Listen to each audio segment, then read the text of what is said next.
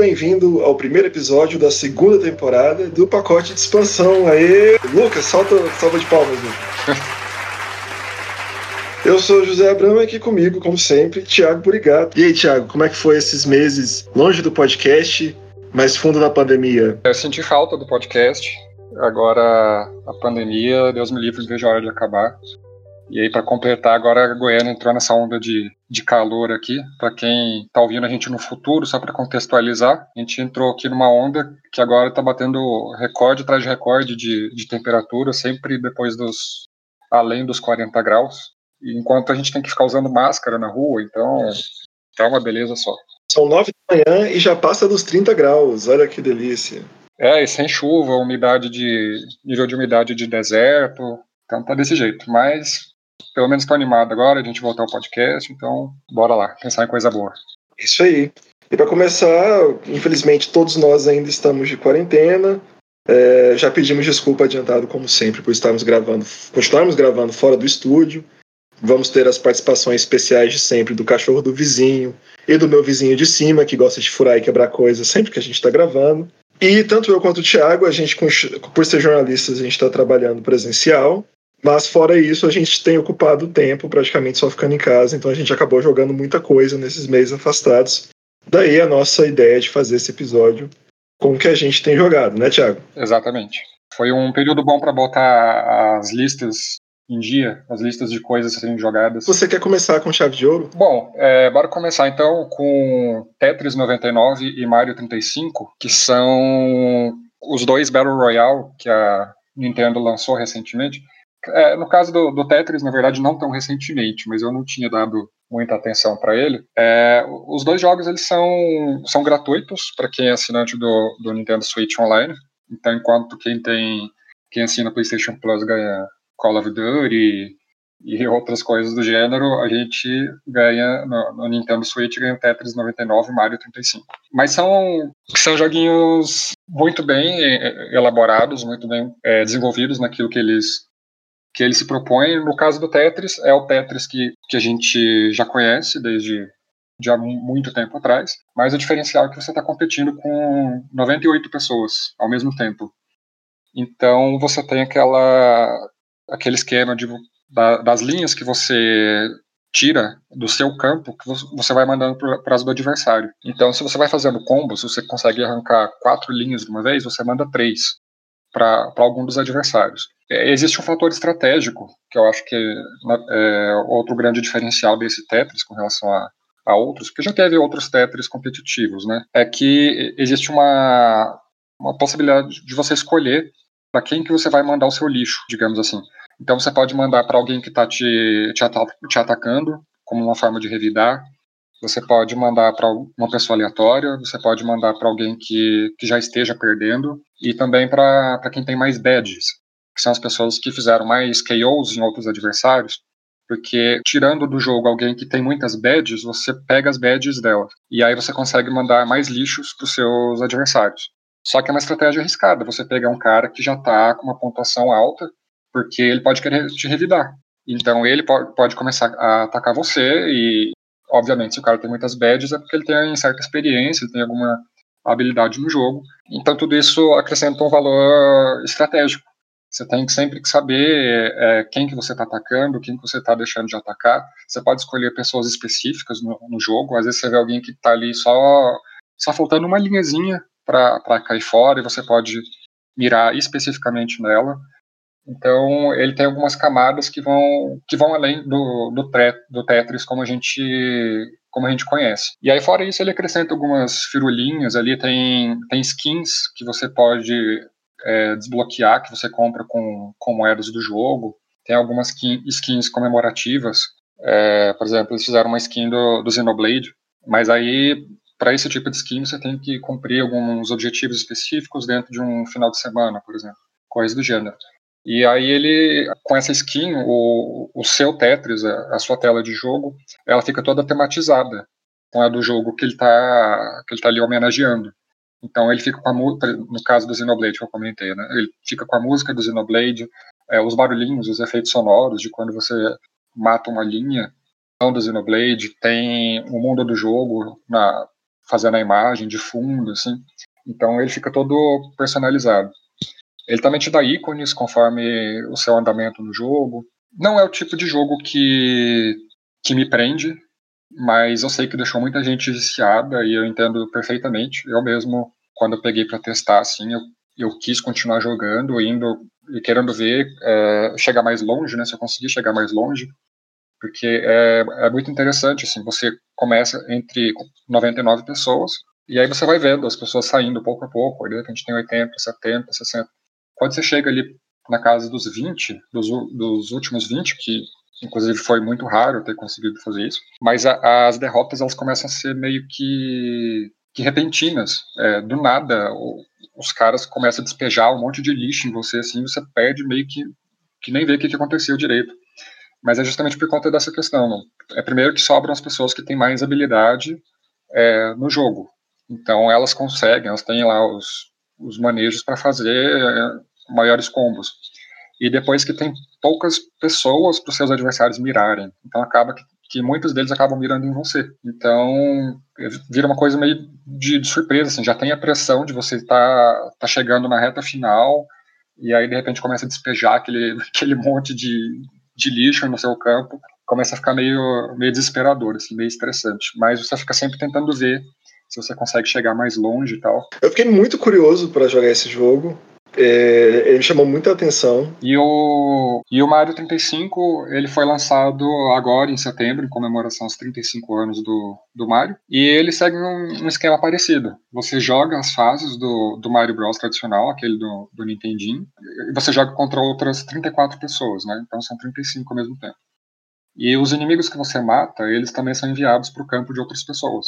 Então você vai ver muito mais Goomba no seu jogo do que você veria no, no jogo tradicional. Uhum.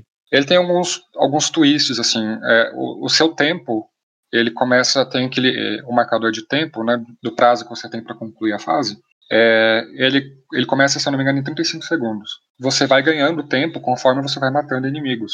É, nem sempre quando começa a aparecer um monte de Goomba na sua, na sua fase é uma coisa ruim. Você pode aproveitar isso pra ir, ir acumulando é, seu tempo, juntando, né, ganhar uma sobrevida a longo prazo. E aí tem alguns, algumas mecânicas assim, é, diferenciações que eles fazem. Por exemplo, se você pula num inimigo, você ganha dois segundos. Se você mata ele com a, com a bola de fogo, você ganha um segundo a mais. E assim como no Tetris, ele também tem essa questão estratégica de você definir em quem você vai mirar.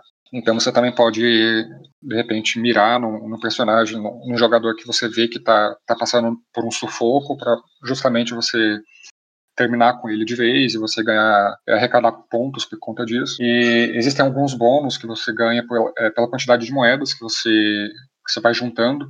Então, não é só o tempo que é seu inimigo. Você não, não, não adianta você querer passar correndo pelas fases. Você precisa acumular pontos com base nos inimigos que você mata, nas moedas que você coleta. E fora isso, você tem que pensar também na é, em, em, qual adversário que você está que você tá mirando, que você está querendo despejar os inimigos que você que você matou. Então ele vai adicionando algumas camadas assim interessantes. Só que ele acaba ficando meio repetitivo, porque ele não faz você seguir a ordem tradicional das fases do, do Mario Bros. É, ele tem um esquema de votação de fase, mas muitas vezes você acaba voltando ali para a fase 1, 2, 1, 1 e 1, 2, né, que são aquelas mais clássicas que, que todo mundo conhece. Então ele acaba ficando meio enjoativo. Eu acho que no longo prazo, assim, daqui a alguns meses, o Tetris, por exemplo, ele pode continuar vivo. Agora eu acho que o Mario, se eles não começarem a, a investir em alguns twists ali, em algumas coisas sazonais, eu não vejo ele sobrevivendo por muito tempo. Mas, de qualquer forma, é importante também é, destacar que, o, que a, a, o online deles é muito bom. Nunca teve problema de conexão, nunca demorou para encontrar partidas e tal. Então são joguinhos que valem a pena conferir. E é isso, assim. Eu só acho que o, que o Tetris deve ter uma vida, vida útil muito mais longa do que a do Mario. Mas, de qualquer forma, é, é divertido essa, participar dessa comemoraçãozinha do aniversário do Mario. É, não tem muita moral pro Mario 35. Mas eu sempre acho divertido essa, esses revivals do Tetris. É, realmente já ganhou várias versões. O do 99 me chamou a atenção, mas eu não cheguei a conferir, principalmente porque eu tenho essa resistência com competitivo e com multiplayer. Mas eu, é um jogo que me parece muito legal e que eu acho que tem, como você falou, acho que ele tem uma condição de se manter relevante por um período ainda. Não sei até onde, né? Mas eu, dos dois, eu acho que é realmente o que tem mais futuro, assim. É, ele tem umas DLCs pagas que permitem você jogar com pessoas local, sem ser online. E se eu não me engano, tem até como você jogar contra o computador. Mas só por essa DLC paga. Você tem que, além de assinar né, o Switch Online, você tem que comprar a parte desse pacote. É, aí fica mais difícil. ok. O primeiro da minha lista é uma série que a gente adora falar mal aqui, e que a gente também fala bem de vez em quando, que é Final Fantasy. Que depois de terminar o 12, eu continuei com muita vontade de jogar. E fui jogar o 13, que eu, tinha, que eu tenho só no PC, eu, nunca, eu não tenho um PS3. Ele é um jogo que, como ele flopou, ao contrário dos outros, a Square Enix não se interessou em fazer muitas versões ou muitos remasters dele. Ele tem um port muito vagabundo pro PC. É um porte tão vagabundo que você consegue jogar ele inteiro só no teclado, mas eles não fizeram nem aquela coisa de explicar que botão é qual. Ele só te fala, tipo, aperta X, aperta X, ele fala X qual. Aí o X Nossa. é o Shift, sabe? É um porte muito vagabundo. E meio que o motivo que eu acabei jogando ele é porque eu lembrava que ele era um jogo muito imbecil, assim. Eu lembrava que era muito linear e que você praticamente só ficava fazendo combate e mudando de paradigma. É um motivo inusitado para decidir jogar um jogo. Exatamente, mas aí, aí, aí, eu vou chegar no meu ponto, que é é uma experiência nesses tempos de pandemia muito relaxante. Uhum. Porque ele é muito simplão, ele é um jogo quase pelado. É, é, você tem que fazer muito pouco nele. Não é um jogo que você precisa se concentrar. Uhum. Então, quando eu tava, por exemplo, ainda mais agora nesse calorão, sem muita cabeça para fazer nada, nem jogar nada muito é, mais complicado, eu simplesmente botava ele aqui no PC, botava um podcast para ouvir, como por exemplo do nosso amigo Ronald Rios, Pura Neurose, que é um podcast massa, e ficava avançando, matando peão e upando. Porque não é um, um, um jogo complexo. E é engraçado, porque eu encontrei, encontrei esse, esse ponto, esse, esse nexus. Qual é a utilidade de Final Fantasy XIII? Final Fantasy XIII é perfeito para quando você quer jogar uma coisa bobinha é, single player e que não vai, sabe, sem consequência. Uhum. E é legal. Ele tem um, como ele é praticamente só o combate, e o combate dele é bom, o combate dele é engajante, você fica upando e mudando os paradigmas e mudando equipamento, ele, ele consegue te dar o um mínimo. Mas assim, é engraçado jogar ele de novo agora, depois de ter jogado ele lá em 2015, mais ou menos. Pouco depois ele ter saído para PC, que foi também onde eu joguei pela primeira vez. Uhum. Porque na época, é uma das primeiras vezes que eu tava jogando Final Fantasy, eu fiquei meio assim, pô, mas Final Fantasy era ruim assim mesmo. e acaba que não é, é ele mesmo. Ele é um jogo. Ele, ele, parece um jogo incompleto. Ele parece um jogo que falta pedaço. A gente fez um episódio aqui falando sobre Final Fantasy, sobre os principais jogos da franquia. Tá sendo engraçado, é uma experiência engraçada jogar o Final Fantasy 3 de novo. Nem cheguei a terminar, porque é uma coisa que, como eu disse, quando ele é muito bobo, eu tô jogando ele só de vez em quando. E é só quando você tá nesse espírito, assim, ó. Então, se você está nos ouvindo, tem um PS3 aí aposentado, ou tem um PC e tá procurando alguma coisa boba para matar o tempo, ele é muito bom. Ah, basicamente, basicamente você faz com Final Fantasy o que o resto do, do povo faz com Animal Crossing. É, o que as pessoas fazem com Animal Crossing, o que as pessoas fazem com algum, esses, alguns desses jogos online gratuitos mais aleatórios, né? Uhum. Tem muita gente que eu conheço que joga até mesmo Overwatch nesse espírito. Que é só de. Sei lá, eu, eu vou jogar meio no automático, Sim. sem um objetivo. É meio assim, só que como, de novo, eu não gosto de jogar online e não gosto de multiplayer, ele meio que consegue dar esse. Ele, ele me atendeu nessa, oh. nessa perspectiva. Foi, foi, foi uma experiência antropológica muito engraçada de revisitar esse jogo no meio da pandemia. É, o Animal Crossing, mais pro final, assim, antes de eu parar de jogar, eu tinha descoberto também essa veia nele de, de começar a fazer algumas coisas enquanto ouvia podcast, principalmente. Mas aí eu percebia que, que a questão principal não era nem é, jogar e acompanhando a jogatina ouvir um podcast. A questão era mais eu, eu querer ouvir um podcast, mas também estar querendo fazer alguma coisa. E aí essa alguma coisa eu complementava com, com as tarefinhas do, do Animal Crossing. É muito difícil ouvir podcast sem fazer nada. Sim.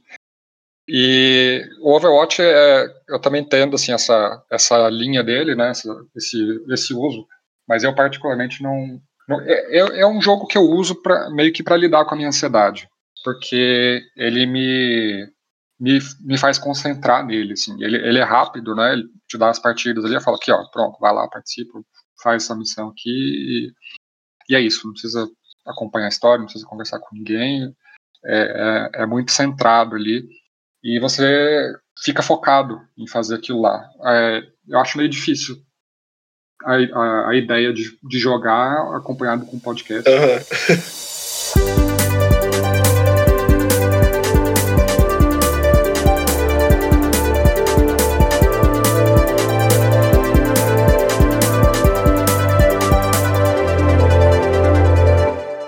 o meu segundo jogo da, da minha lista aqui, então, também é um RPG japonês, que é o Xenoblade Chronicles Definitive Edition. É, não vou me alongar muito sobre ele, porque eu já falei bastante no nosso primeiro episódio da primeira temporada, quando eu estava falando sobre os jogos mais aguardados de 2020. E esse era o, era o topo da minha lista, simplesmente porque é, é um, um remake barra remaster do, do meu jogo favorito. Bom, o que eu posso dizer aqui é que ele que esse remaster ele é, sacramentou Xenoblade Chronicles como meu jogo favorito. Se eu tinha alguma dúvida antes entre ele e o Zelda Breath of the Wild, por exemplo, eu continuo preferindo Xenoblade. Tem muita coisa que eu gosto ali, desde a trilha sonora, a direção de arte, é o sistema de batalhas, o desenvolvimento dos personagens, tem a, a história em si, os elementos que ela, que ela carrega. Tem muita coisa que eu, que eu curto demais ali. Eu vou centrar um pouquinho mais no que ele faz de original. Que, bom, a, os gráficos, né, começando por aí, eles estão em HD, que era uma coisa que a versão do Wii implorava para ter, porque ele é, é, como eu falei, ele tem uma direção de arte muito bonita, muito única, e era triste ver ele na, na resolução que o Wii proporcionava na época. Então, finalmente, a gente pode ver em HD, mas também ele não, não teve um avanço técnico assim, muito, muito expressivo. Você vai ver alguns. que as texturas não foram muito bem trabalhadas, tem algumas, algumas coisas que foram pioradas, digamos assim. Por exemplo, árvores. Árvores do jogo deixaram de se mexer. Não, não sei por que, que aconteceu isso, mas no Wii você via as árvores balançando ao vento, na versão do Switch não tem mais. Se você joga, jogar ela principalmente na versão é, portátil, você vai perceber muito mais algumas falhas técnicas nesse sentido. Você percebe uma diferença é, bem grande com relação ao, ao que está jogando na TV. E na verdade, isso, isso, é uma coisa que já acontecia no Xenoblade Chronicles 2, que foi o primeiro Xenoblade que saiu pro, pro Switch. Ele também tinha esse mesmo problema, que na versão portátil o desempenho dele era, era muito pior. A resolução caía, frame rate caía. É, não sei se é alguma coisa da engine, mas persistiu aqui na Definitive Edition. É, eles, fora, fora os gráficos, eles deram uma melhorada geral em muitas coisas da, da qualidade de vida do, do jogo. Desde a versão do Wii, ele tem uma infinidade de quests para você cumprir. E eles deixaram tudo mais organizadinho, mais arrumadinho para você ver, para você saber o que, que você tem que fazer, para onde você tem que ir. Às vezes você pega um item no jogo antes de você ter pego a missão relacionada a ele, e o jogo te avisa que você vai precisar daquele item mais tarde. Então ele vai facilitando as coisas para você, assim. Ele deixa o indicador no, no mapa da onde estão os itens que você está procurando, de outros itens que são úteis para a história. Sei lá, ao mesmo tempo que parece que eles estão pegando na sua mão de forma exagerada, como é um jogo que ele se estende para quase 100 horas, ele tem um mundo gigantesco, é, eu vejo isso como um, um ponto muito, muito positivo. E até porque as missões, no fim das contas, também não são. Elas são completamente opcionais. Você pode simplesmente ignorar essas coisas. Eu joguei essa dessa vez agora, eu praticamente não tive que fazer grind, não tive que, que upar meus personagens. É, eu cumpri algumas missões quando eu sentia que eu queria explorar mais alguma região, alguma área, porque elas também têm essa, essa função elas vão te direcionando para alguns lugares é, mais escondidos no mapa. E, e o mapa, é, o mundo, sim, é muito interessante. A, os relevos do, do jogo são, é, tem sempre alguma coisa para você ver, para você ficar curioso a respeito. E também tem muita, muitas entradas escondidas e muitas dessas missões te direcionam para esses locais, assim. Eu agora falar assim o o que eu percebi, né, que eu não tinha percebido na minha primeira jogada e que eu percebi agora que que é um ponto negativo é que apesar do do jogo ser gigantesco, dele ter esses locais muito bonitos de se explorar e tal, ele tem muito pouca coisa para você fazer além de matar inimigos e pegar alguns itens que aparecem pelo caminho. E então acaba ficando meio maçante, assim, principalmente quando você está interessado, quando você está investido em, em, se adiantar na história. Aí você tem que atravessar um continente inteiro ali, uma área inteira gigantesca. E aí você tem que ficar só andando com a alavanca para frente. Começa a ficar meio uhum. maçante isso. Você tem que fazer isso por mais quase 100 horas de jogo. E, e, isso é uma coisa que diferencia, por exemplo, do Breath of the Wild que o Breath of the Wild, apesar dele ter um mundo vazio, porque ele tem tipo pós-apocalíptico, então é, não tem muitos personagens para você interagir, essas coisas, ele ele esconde puzzles em todo lugar. Então você tem sempre alguma coisa para você para você fuçar, para você descobrir se tem é, algum Korok, que é um bichinho que te dá alguns itens dentro do jogo, se tem algum shrine, se tem alguma torre, se tem algum covil de inimigo, e, e você tem muita, muito jeito de interagir com, com as coisas. Então você pode ir experimentando, tacando bomba em alguns lugares, usando é, fogo, enfim, é, muitas coisas que vão te mantendo entretido na, na, sua jornada lá gigantesca. Agora o Xenoblade não tem nada disso. Ele é muito é, andar, pegar item e, e, matar inimigos.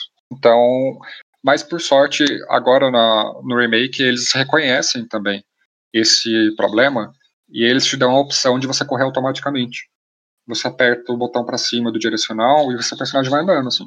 Você pode dar umas viradinhas nele para esquerda e para direita, mas ele continua correndo automaticamente.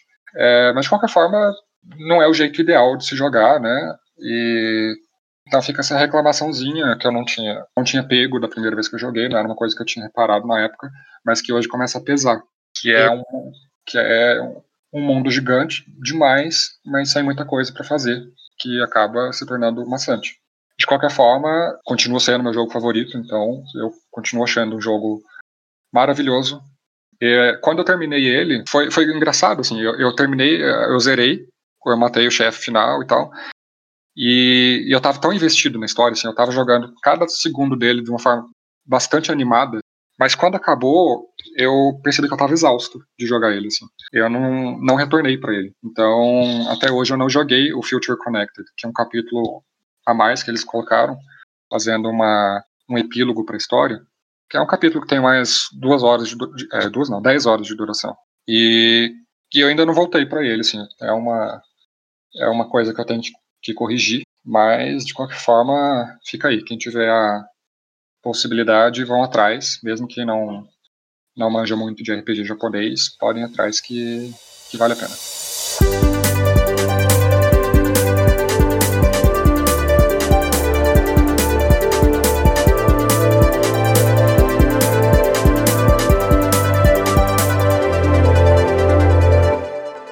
É, agora eu vou fazer dois juntos, que são os únicos que eu terminei, assim, que eu joguei inteirinho, do começo ao fim, nesses meses, e que também são os que eu mais gostei de ter jogado nesse período, que foi Kingdom Hearts, o primeiro, Ghost of Tsushima, que era um jogo que estava completamente fora do meu radar, que eu não tinha intenção de jogar, mas que as resenhas e críticas foram tão boas que eu decidi dar uma chance. Primeiro, Kingdom Hearts. Kingdom Hearts, também nunca joguei nenhum jogo da série, mas também sempre ouvi falar, meus amigos sempre falando, não joga, joga, joga.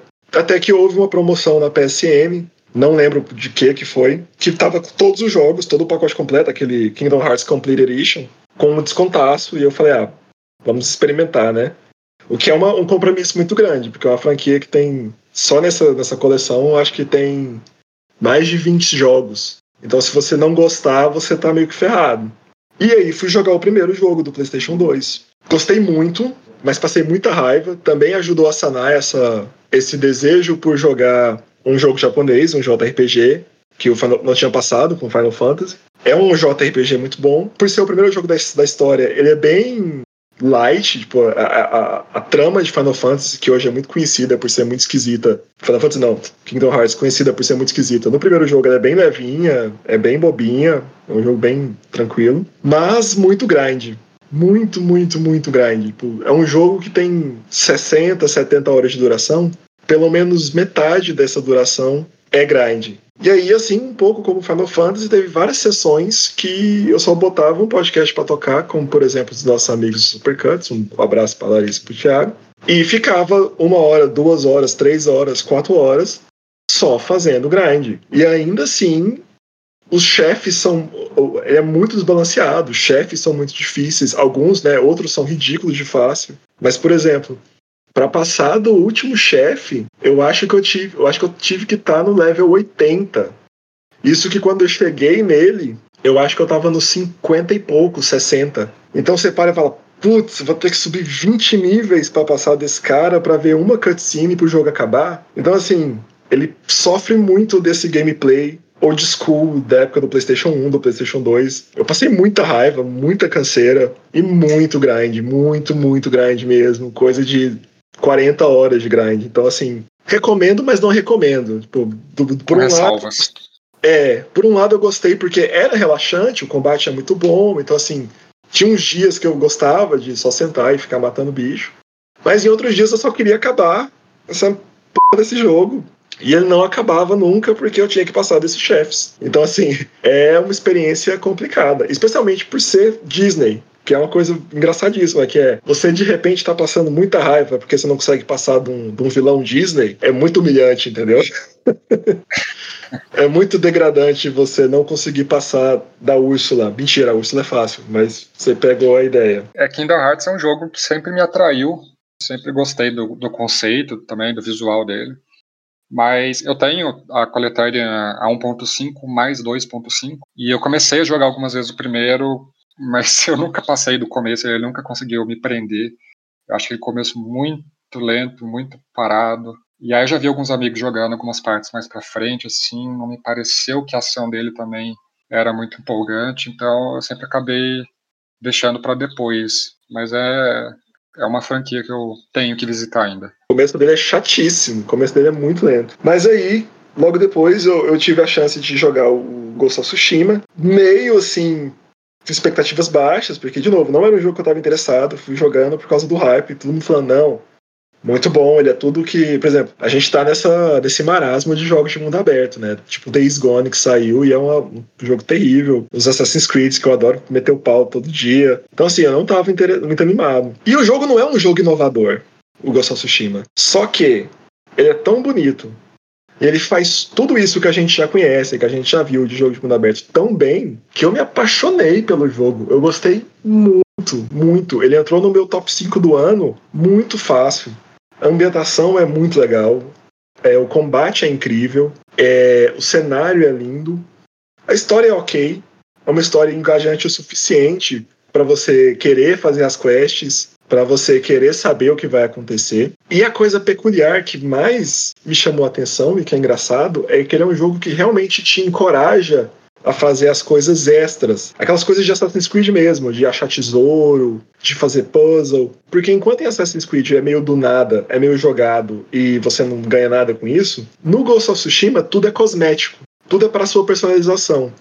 E as coisas são específicas. Tipo, tal puzzle rende X. Então você sabe que toda vez que você encontrar aquele tipo de puzzle, você vai ganhar um tipo específico de item. Então você tem esse interesse de ir atrás do mapa, de abrir o mapa e de realizar essas tarefinhas para conseguir a personalização que você gosta. Uma das coisas mais divertidas no jogo é isso, é você brincar de The Sims, é você brincar de Barbie com o seu herói. É muito legal usar a roupinha e combinar roupinha com espada e roupinha com chapéu. Ele tem todo um esquema para você conseguir cores diferentes para pintar sua roupinha. Eu me diverti muito com isso, muito mais do que eu devia, tem máscaras diferentes.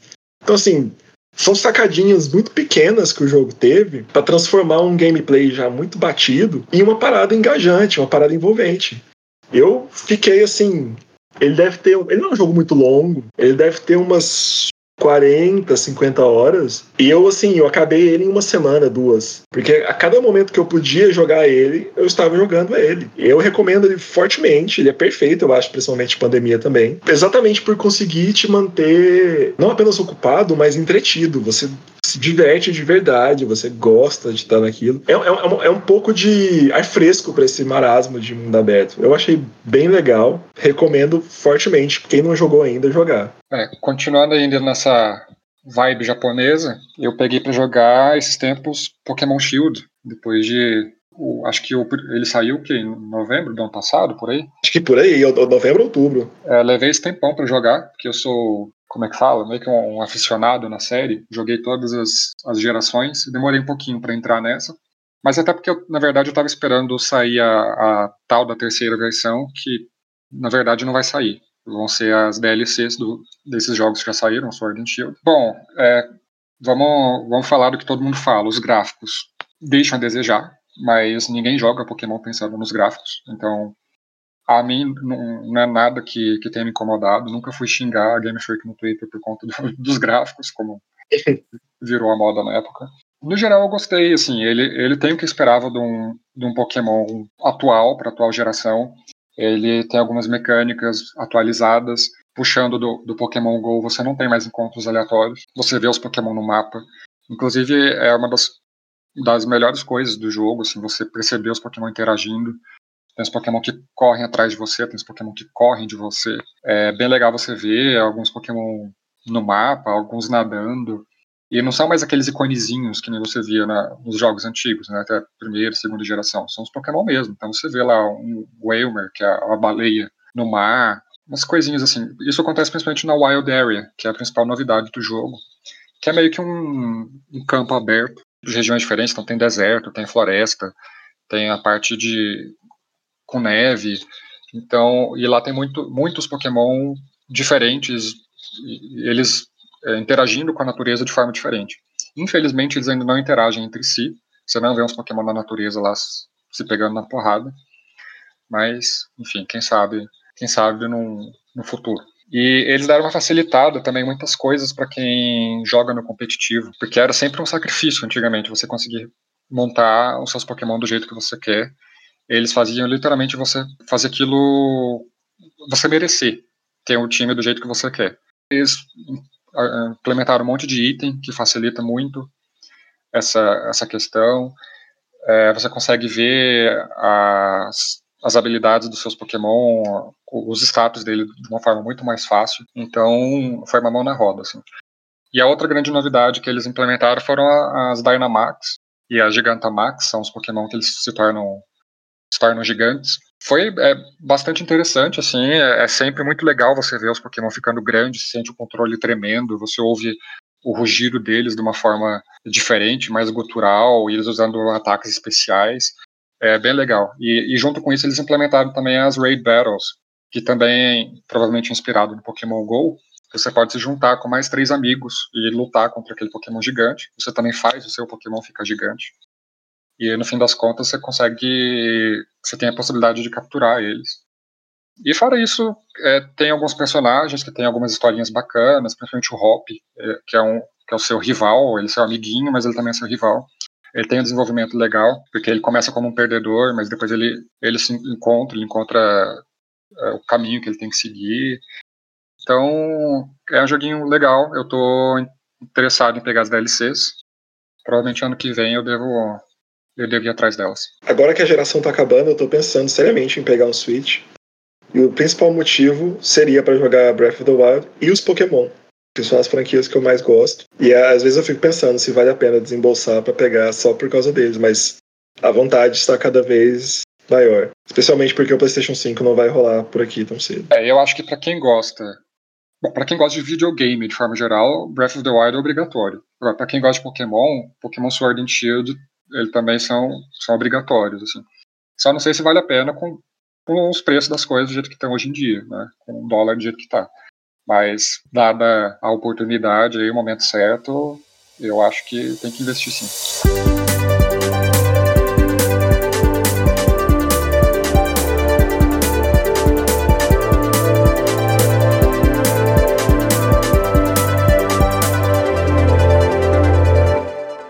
Eu vou para os meus dois últimos jogos, que são jogos que eu joguei menos e que até certo ponto eu gostei menos, mas assim, depende.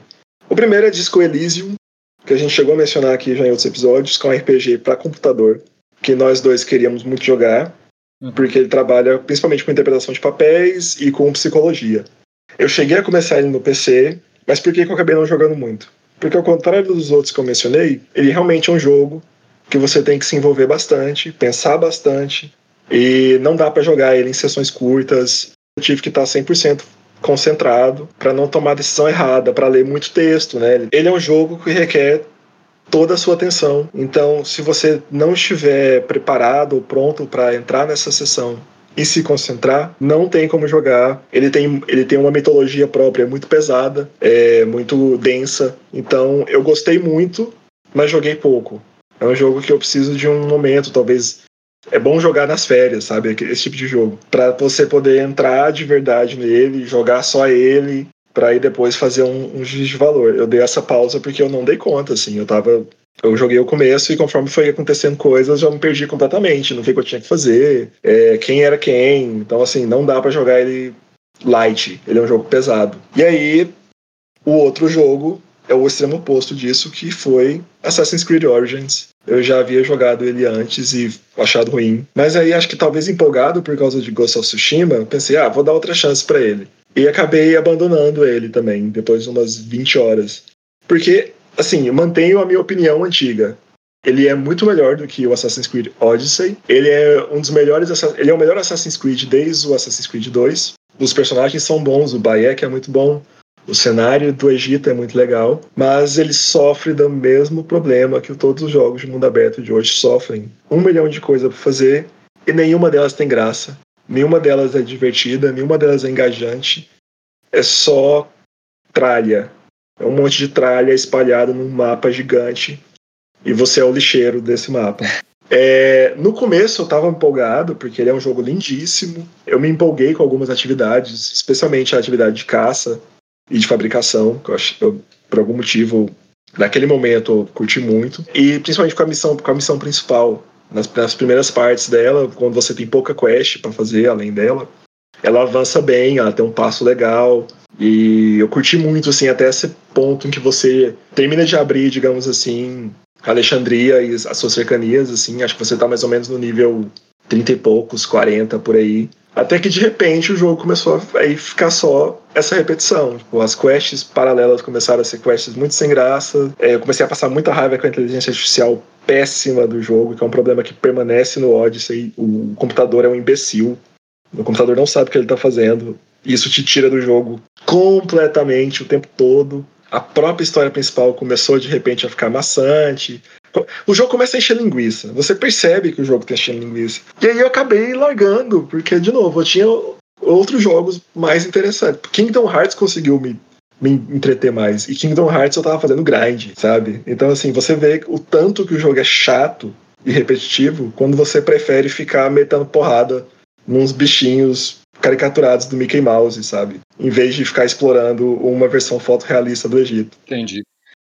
Bom, também numa nota negativa, que o último jogo que eu vou citar é o Final Fantasy Crystal Chronicles Remastered Edition, que é, era uma das pérolas que estavam perdidas lá no GameCube. GameCube tem, já, acho que eu já mencionei isso aqui no, no podcast, que tem muitos jogos que ficaram por lá, que me interessam, que eu gostaria de ver um port. E Final Fantasy Crystal Chronicles era, era um deles. Ele sempre me atraiu muito por conta da, da arte dele, do design dos personagens, a a trilha sonora. Ele sempre me cativou bastante, eu sempre tive vontade. Mas eu não, tive, não tinha um GameCube. E, e também eu não teria como aproveitar ele na, no seu potencial completo, porque ele é um jogo multiplayer. Exigia que você tivesse vários Game Boy Advance e vários cabos para você conectar com o GameCube e poder jogar com outras pessoas. Pois eis que eles lançaram esse ano essa versão é, remaster, que saiu para Switch, PlayStation 4, para celulares.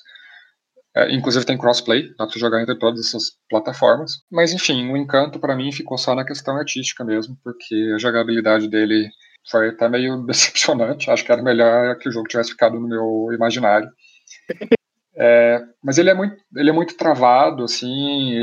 A, o sistema de batalhas ele tem esse, um pretenso tempo real, é, uma mistura do, de RPG em torno com tempo real, assim, mas é, é, é, tudo muito parado, você não, não, sente emoção. Você tendo classes diferentes entre os personagens, você não faz realmente coisas muito diferentes. Eles só te dão algumas limitações em, em por exemplo, a distância dos seus ataques, o tempo de, de duração para você carregar eles e coisas desse tipo. É, enfim, não, não tem nada ali que seja muito empolgante.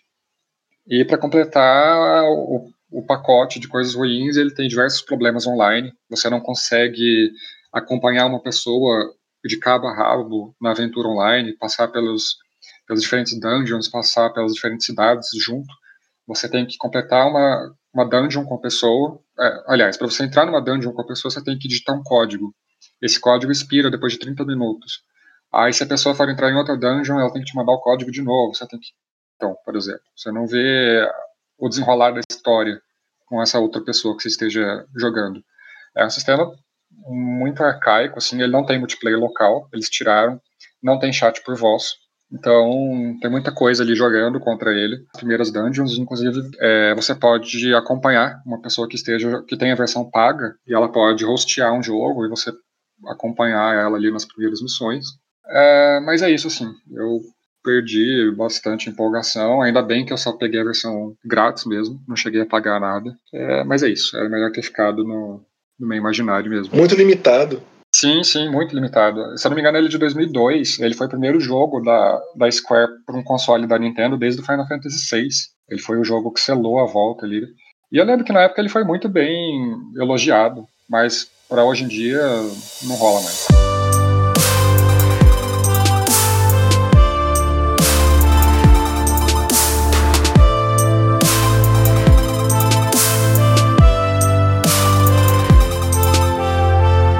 Vamos chegando para o final deste primeiríssimo episódio da segunda temporada de pacote de expansão.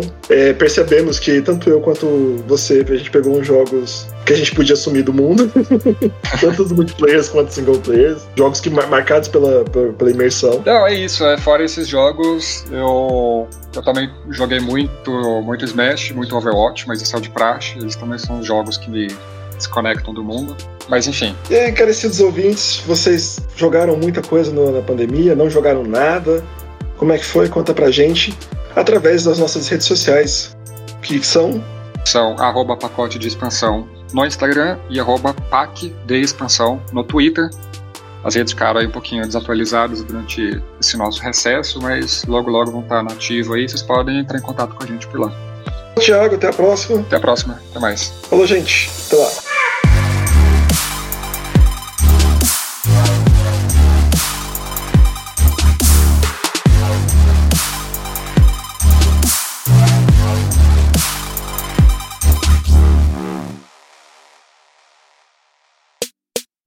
Podcast é produzido e editado pela Elis Studios.